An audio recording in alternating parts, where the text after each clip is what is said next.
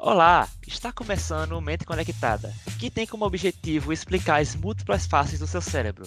Eu sou Lucas Dantas, estudante de Rádio TV e Internet da UFPE e divido a bancada com a professora do Departamento de Bioquímica, Michele Rosa. Olá, professora Michele. Oi, Lucas. Oi, pessoal. Sejam bem-vindos aí ao Mente Conectada. E hoje a gente vai viajar sobre um, um tema bastante curioso: os efeitos neurológicos da cannabis tanto o uso medicinal quanto recreativo, apontando os aspectos negativos e positivos provindos do consumo. É, a cannabis sativa ou maconha é a substância ilícita mais utilizada atualmente, né, para fins recreativos. E devido a isso, entrou também para o time das substâncias de maior abuso que a gente tem atualmente. No viés terapêutico, a cannabis vem apresentando eficácia anti-inflamatória, analgésica, antiemética, anticonvulsivante, ansiolítica, entre outras. Entretanto, há uma diferença muito grande de como é utilizada e a quantidade de uso para fins terapêuticos. O objetivo desse mente, uh, desse mente conectada é te trazer a entender, é te fazer entender melhor sobre os aspectos que a cannabis influenciam no teu sistema nervoso central, desmistificando um pouquinho alguns pontos sobre ela e te alertando sobre os efeitos do uso crônico para fins recreativos. E para conversar conosco sobre a cannabis, hoje o Mente Conectada recebe a neurocientista Renata Cavalcante. Seja bem-vinda, Renata. Oi, Lucas. Oi, Michele. Oi, ouvinte. Vamos lá para essa conversa super interessante hoje. E já para começar, né, Michele, afinal, você mencionou lá, agora no começo a cannabis sativa. Quem é a cannabis sativa e por que se tornou a substância mais consumida para fins recreativos? Isso, começamos bem. Bom, vamos lá, Lucas. É, hoje em dia, mais de 180 milhões de pessoas, mais ou menos, aí ao redor do mundo, fazem uso da cannabis, né, para fins recreativos. E a minha maior pergunta, assim, que geralmente eu faço em aula e vou fazer para ti agora e para os ouvintes, é se a gente sabe realmente o que é a cannabis e quais são os efeitos esperados por ela, né, digamos, após o uso. E se tu analisar, a gente não sabe responder muito bem. E é por isso que eu vou te ajudar, então, a formular essa pergunta. Bom, o que que acontece? É, primeiro, a cannabis ela vem de uma origem de três plantas diferentes, que são a cannabis sativa, a cannabis índica e a cannabis ruderalis. E essas plantas são constituídas de canabinoides, é, que são metabólitos, né, que exercem diferentes efeitos no nosso corpo, desde efeitos psicoativos até efeito depressor, analgésico, antiemético, aquilo que a gente falou anteriormente. Mas por que isso acontece? No nosso corpo, a gente tem de forma endógena, ou seja, já nasceu com a gente, é, um sistema conhecido como endocannabinoide. Esses sistemas são os nossos canabinoides endógenos. O mais comum deles se chama anandamina. E essa substância, a anandamina, é como um neuromodulador desses que a gente já vem conversando aqui no programa. E essa substância se liga em receptores, desenvolvendo essas ações fisiológicas. Tanto o nosso uh, canabinoide endógeno quanto os provenientes da cannabis, eles vão se ligar então a sítios seletivos, conhecido como receptores canabinoides, que são amplamente distribuídos pelo teu corpo e pelo sistema nervoso central, difundindo aí os seus mecanismos de ação. Sendo assim, a cannabis, Luca, ela desenvolve diferentes efeitos, que vai é, depender da quantidade ingerida, da pureza da substância, do peso corporal da, da pessoa que ingeriu, e, obviamente, da quantidade de água que ela tem no corpo, entre muitos outros fatores. Endogenamente, é, esses receptores, esses canabinoides endógenos, eles regulam todo o nosso metabolismo. Só para te dar um exemplo, para te entender de quem que a gente está falando, essas substâncias endógenas são aquelas que a gente libera depois do, exercício físico. E aí tem aquele sentimento de prazer, de bem-estar. Isso é promovido pelos nossos canabinoides endógenos também. O principal produto comercializado da cannabis sativa hoje em dia é a maconha.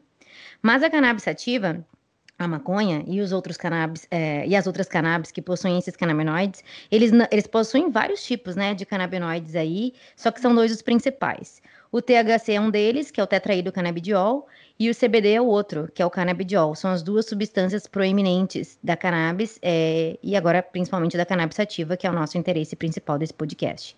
É, o tetraído canabidiol, que é o THC, é a substância psicoativa da cannabis, né, que está em maior concentração é, dentro dessa cannabis sativa aí, e não tanto em outras cannabis. Já o CBD está numa concentração um pouquinho menor na maconha, mas é o que retém mais propriedades profiláticas, ou seja, é aquele que é mais benéfico para o teu corpo, né? O que diferencia de, de ser uma substância para fins recreativos ou para fins é, medicinais é justamente o tipo de substância que tu está utilizando, uma vez que a cannabis, o cigarro de maconha, é uma substância que possui milhares de outras substâncias, centenas de outras substâncias, que não são tão benéficas assim para o teu corpo. Já a substância é, extraída, purificada da cannabis, ou THC, ou principalmente o CBD, esse sim, esses vão ter as propriedades terapêuticas que a gente vem conhecendo pelos estudos.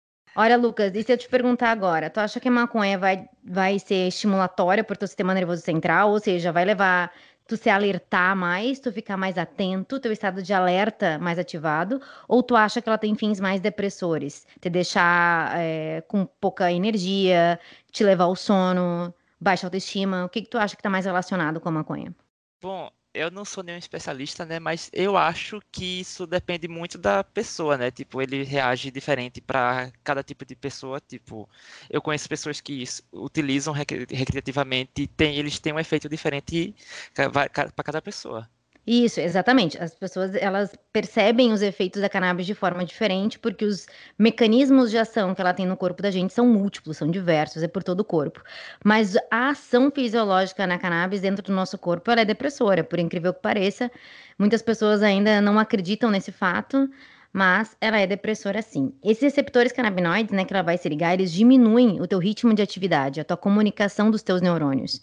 Isso não é de um todo ruim, obviamente, né? A curto prazo mantém um funcionamento neurológico equilibrado, sem muitos altos e baixos, digamos assim, mas a longo prazo pode desestimular as tuas sinapses, ou seja, a tua plasticidade neuronal, causando, por exemplo, algum déficit cognitivo e perda da memória, que são os efeitos colaterais mais proeminentes da cannabis. É aquilo que eu falei. É, obviamente, o cigarro da maconha, né? Ele tem não apenas o THC e o CBD, ele tem várias outras substâncias que não são tão benéficas à tua saúde. A curto prazo, os efeitos variam de pessoa para pessoa. Umas pessoas se sentem mais relaxadas, outras mais ativadas, outras promovem o sono, o apetite, como tu mesmo mencionaste, Lucas. Mas a longo prazo, do uso recreativo da cannabis, quando em altas proporções, pode gerar alterações neurológicas e dependência química, infelizmente. O que está sendo estudado para fins medicinais são as substâncias isoladas, tá? Na forma de chá ou uma outra forma farmacêutica, principalmente THC e o CBD. Isso é em concentração definida, cada patologia com uma concentração definida, com uma via de administração definida e sempre com acompanhamento médico. Nessa linha de raciocínio, os estudos mostram muitos papéis promissores da substância, nessa linha medicinal, né, provindas da cannabis.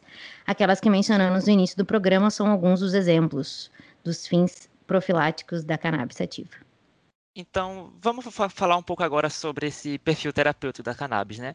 Alguns médicos eles estão prescrevendo a cannabis como analgésicos, uma forma de substituir o uso de opioides, que são fármacos analgésicos, como a morfina, por exemplo. Se por um lado o uso crônico de analgésicos opioides está relacionado com a dependência química, isso acaba levando a ciência a buscar algumas substâncias analgésicas para substituir eles, certo? Então, Renata, é, sobre essa relação da cannabis, você pode explicar um pouco sobre ela sendo usada para fins analgésicos? Então, Lucas, é, esse é um, um, assunto um pouco até polêmico. É, entre 2017 e 2018, por exemplo, na Inglaterra, um um em cada quatro adultos utilizavam opioides prescritos e assim como era apontado, como você apontou na sua fala, esses medicamentos eles apresentam um alto risco de dependência. Os opioides, eles são muito eficazes para dores agudas, por exemplo, mas não tanto para dores crônicas, como algumas vezes eles acabam sendo prescritos. Imagina, né, uma dor crônica ser tratada com um medicamento que causa dependência química. Ou seja, com o tempo você precisará cada vez mais aumentar a dose consumida e esse mesmo medicamento em uma superdosagem pode inclusive te levar à morte. Nos Estados Unidos, inclusive, cerca de 25 mil pessoas morrem por ano devido ao que eles chamam de epidemia dos opioides. E é aqui que entra, por exemplo, né, a alternativa da cannabis medicinal.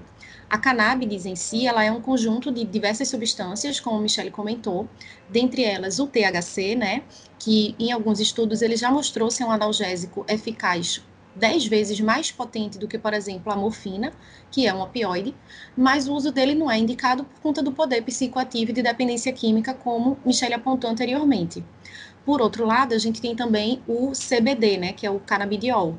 ele também vai agir nos receptores que os opioides, os medicamentos industrializados, eles agem. E já existem alguns trabalhos científicos que mostram que o canabidiol não só não gera dependência química, como ele pode ser utilizado para tratar dependentes químicos de drogas, inclusive mais perigosas, se a gente estiver falando a nível de, de neuroquímica, né? Então, é por isso que atualmente alguns países eles já utilizam o canabidiol como alternativa aos opioides, inclusive para o tratamento da dor crônica, né, para tentar minimizar um pouco essa crise dos opioides que a gente se se colocou nas últimas décadas, só que a gente precisa deixar bem claro que as, precisas, as pesquisas elas ainda precisam ser aprofundadas cada vez mais para que a gente tenha de fato uma noção da segurança, da eficácia e dos melhores tratamentos para a população de fato, né? ainda mais se a gente pensar que a população mundial ela tem uma expectativa de vida cada vez maior, o que leva a uma necessidade de qualidade de vida que é o oposto de viver, por exemplo, com dores crônicas. É, e Renata, como tu falasse, a cannabis ou a maconha está sendo testada para vários, várias coisas, certo? Tipo, como a epilepsia, transtorno de ansiedade.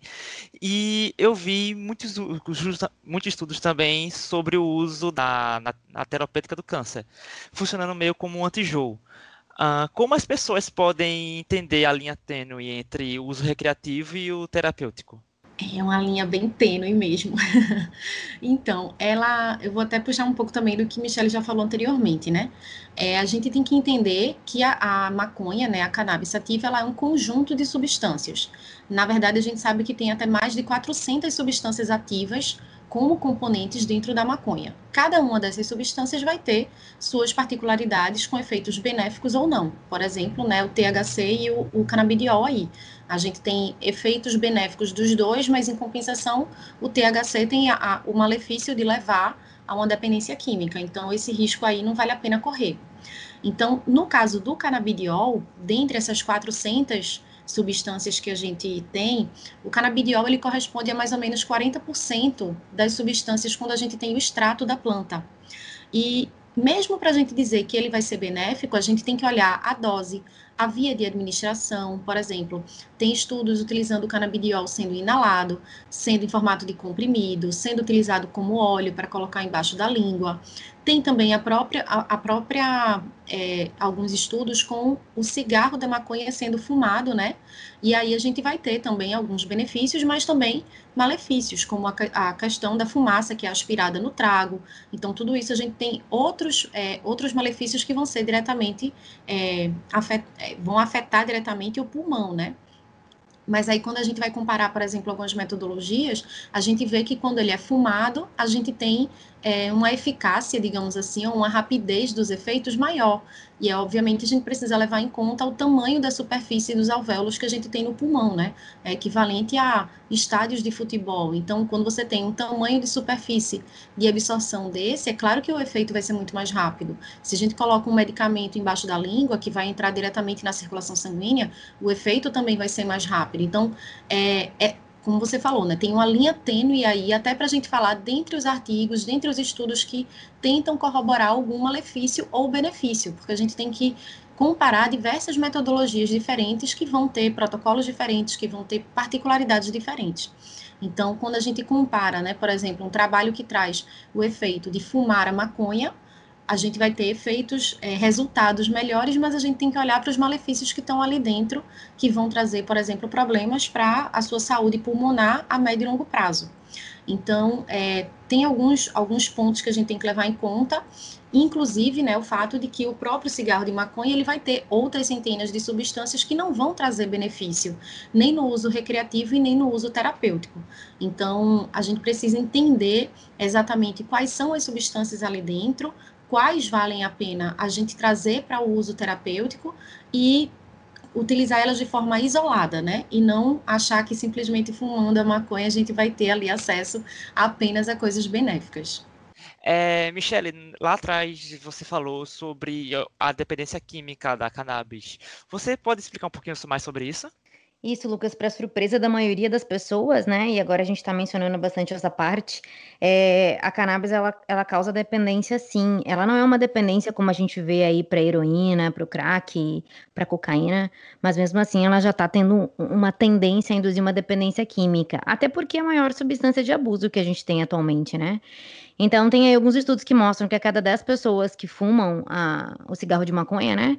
Uma a três pessoas podem adquirir um pouquinho de dependência química em graus diferentes. E isso fica muito bem mais potencializado se a pessoa tem menos de 18 anos de idade. Então, ali, se fumar cannabis durante a adolescência ou início da fase adulta, né? É, e o que, é dependência química? Bem rapidinho.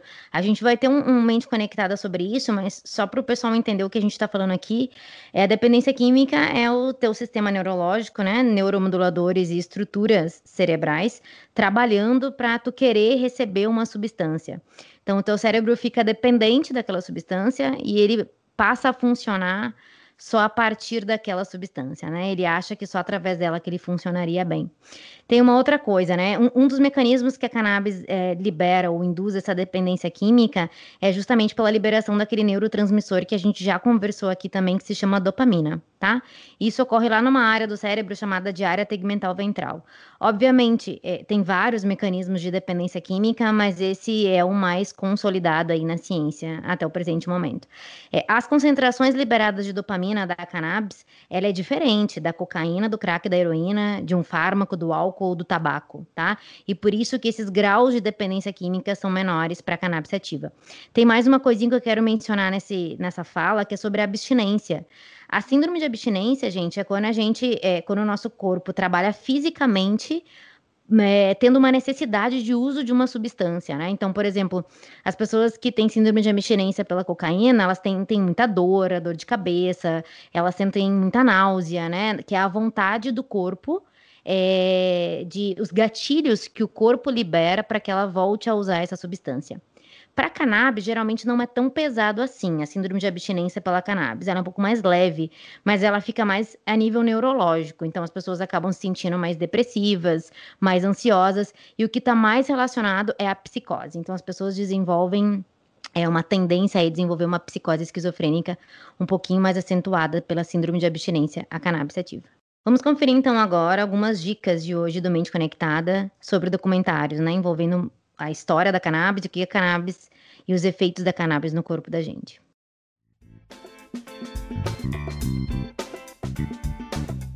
E, e hoje o documentário que a gente vai indicar são dois.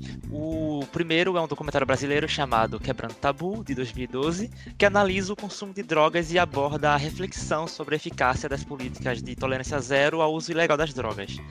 A outra dica é um do conjunto de vídeos que também conta como documentário que pode ser encontrado no YouTube, que é chamado de Drauzio de Chava, do renomado médico Drauzio Varela, onde ele entrevista especialistas, usuários e sociólogos e os profissionais com o objetivo de entender o uso recreativo da maconha. Está, ele está disponível no canal do YouTube do Drauzio Varela.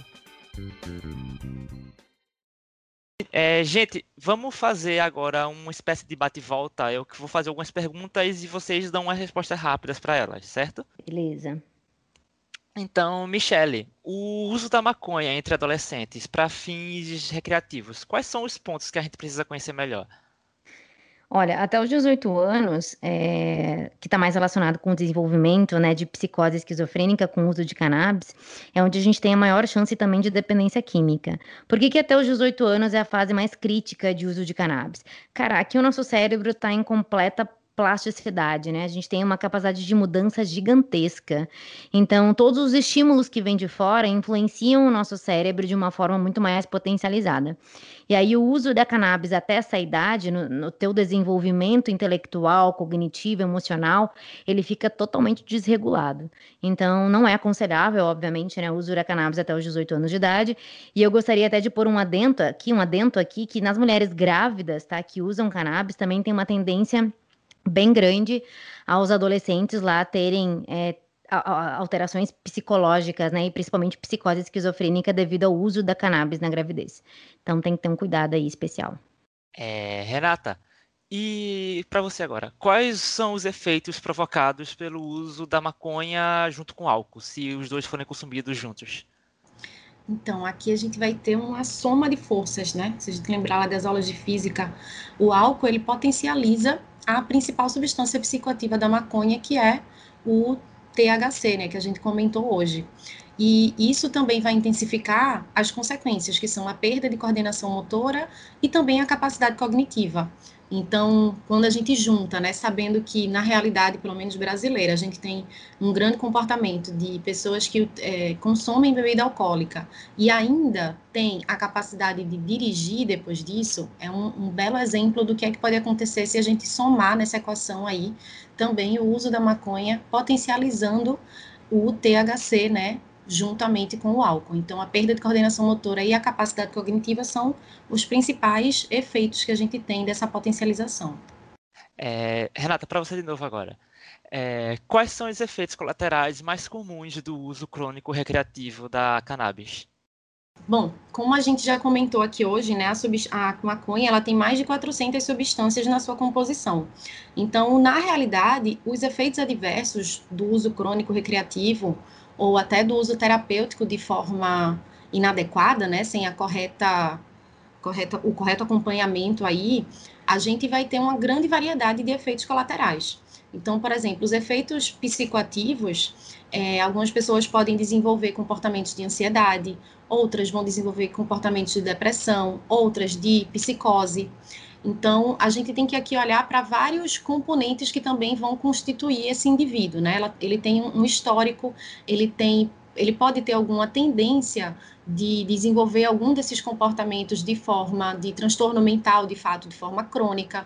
Então, se a pessoa já tem uma tendência para ser, para desenvolver ansiedade, se a pessoa já está passando por crises de depressão, se a pessoa já tem fatores genéticos e ambientais que favoreceriam com que ela desenvolvesse uma psicose, tudo isso vai ser potencializado com o uso crônico da maconha. Então, o que a gente vê hoje em dia nos estudos é que eles mostram que as pessoas que já teriam alguma, algum comportamento né, um pouco tendencioso para esses transtornos, eles poderiam até nunca desenvolver esse transtorno, mas a, o uso recreativo, o uso crônico da maconha, ele acaba é, desencadeando né, o estabelecimento desses comportamentos. É, uma, outra, uma outra questão também é quando a gente está falando de, da idade, né? Os estudos eles mostram que quanto mais jovem a pessoa inicia o uso da maconha, mais jovem ela começa a desenvolver esse quadro psicológico. E o que os, a principal preocupação né, que se tem hoje em dia é que dentro desses quadros psicológicos, principalmente no caso das crises de psicose, é, juntamente com o uso da cannabis, a gente tem um aumento muito significativo do número de suicídio entre esses usuários.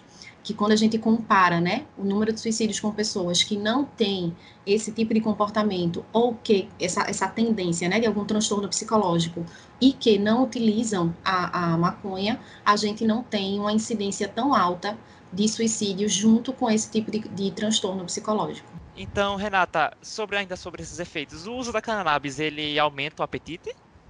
Sim, tem até um nome para isso, né? A famosa larica. A cannabis é. ela aumenta sim o apetite, né? Inclusive, como foi comentado aqui hoje, tem, tem alguns estudos que mostram o uso da cannabis em pacientes com AIDS ou câncer em estágio avançado, exatamente com o intuito de aumentar o apetite desses indivíduos e, quem sabe, né, aumentar ali a massa corporal deles. O THC, que a gente já falou dele também aqui hoje, ele tem esse papel de desligar os neurônios que são relacionados à sensação de saciedade, promovendo, consequentemente, a sensação de fome. Mas só uma curiosidade aqui é que não necessariamente é, a cannabis ela tem o poder ou de engordar ou de emagrecer. Né? Tem também alguns estudos que mostram que indivíduos obesos que utilizam a cannabis de forma terapêutica, tá, gente? Foi acompanhado no estudo clínico, eles tiveram redução dos índices de colesterol e acabaram, de fato, até perdendo peso com mais facilidade em comparação aos outros que não faziam uso da cannabis. Isso não quer dizer que a cannabis emagreça, tá? Ela tem alguma substância ali que pode ter esse efeito de emagrecer, apesar de abrir o apetite. Então, agora para Michelle. Michelle, tem alguma relação do quantitativo de doses para dizer se a pessoa é usuária de maconha? Por exemplo, tipo, o quanto essa pessoa tem que consumir para que a gente possa dizer que ela esteja sendo um usuário crônico? Isso tem sim, tem um quantitativo que mostra, Lucas, que se a pessoa usa, por exemplo, maconha 10 a 19, vezes por mês, isso já é considerado um usuário crônico de maconha. E se ela usa mais de 20 vezes ao mês, ela já é uma, uma dependência química, né? A substância que ela não pode ficar muitos dias na ausência do uso de cannabis. Então, gente, o papo tá bom, mas infelizmente o Mente Conectada de hoje vai chegando ao fim. Pois é, gente, no decorrer do programa, a gente viu que o uso terapêutico da cannabis pode auxiliar o prognóstico de diferentes problemas neurológicos. Da mesma forma que reconhecemos alguns efeitos negativos do uso recreativo da mesma. Como qualquer substância química, gente, há também uma separação entre os benefícios e os malefícios. Tudo depende da dose, da via da administração e do tempo de exposição. Obviamente, da qualidade dos compostos envolvidos também. Os efeitos variam de pessoa para pessoa, devido nossas é, diferenças metabólicas, que obviamente não somos iguais. E mais uma coisa, bem importante, lembre que ainda estão sendo feitos estudos para comprovação do uso medicinal da cannabis. Então, tudo que a gente falou aqui no programa de hoje está agora sendo feitas pesquisas referentes a isso aí. Não tem nada ainda 100% comprovado. É isso aí. E agradeço a participação da neurocientista Renata Cavalcante.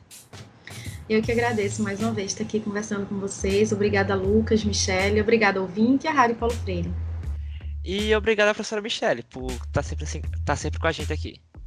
Pois é, gente, sempre bom falar de coisas que o pessoal é curioso, né? Eu espero que vocês tenham sido instigados mais a compreender mais sobre a cannabis e que leiam mais sobre isso. E a gente fica à disposição de vocês para o próximo Mente Conectada. Pois é, e obrigado a você, ouvinte, que nos escutou até aqui. Na semana que vem vamos conversar sobre o consumo de álcool e o desenvolvimento, de neuro... o desenvolvimento neurológico. A produção e roteiro dessa edição foi da professora do Departamento de Bioquímica da UFPE, Michele Rosa. Junto comigo, Lucas Dantas, estudante de Rádio TV e Internet, e o Irian Araújo, de jornalismo, sob a orientação da professora do Departamento de Comunicação Social, Paula Reis. A edição, Lucas Dantas, e esse programa também fica disponível em formato do podcast nas plataformas digitais. Tchau, tchau e até o próximo Momento Conectada.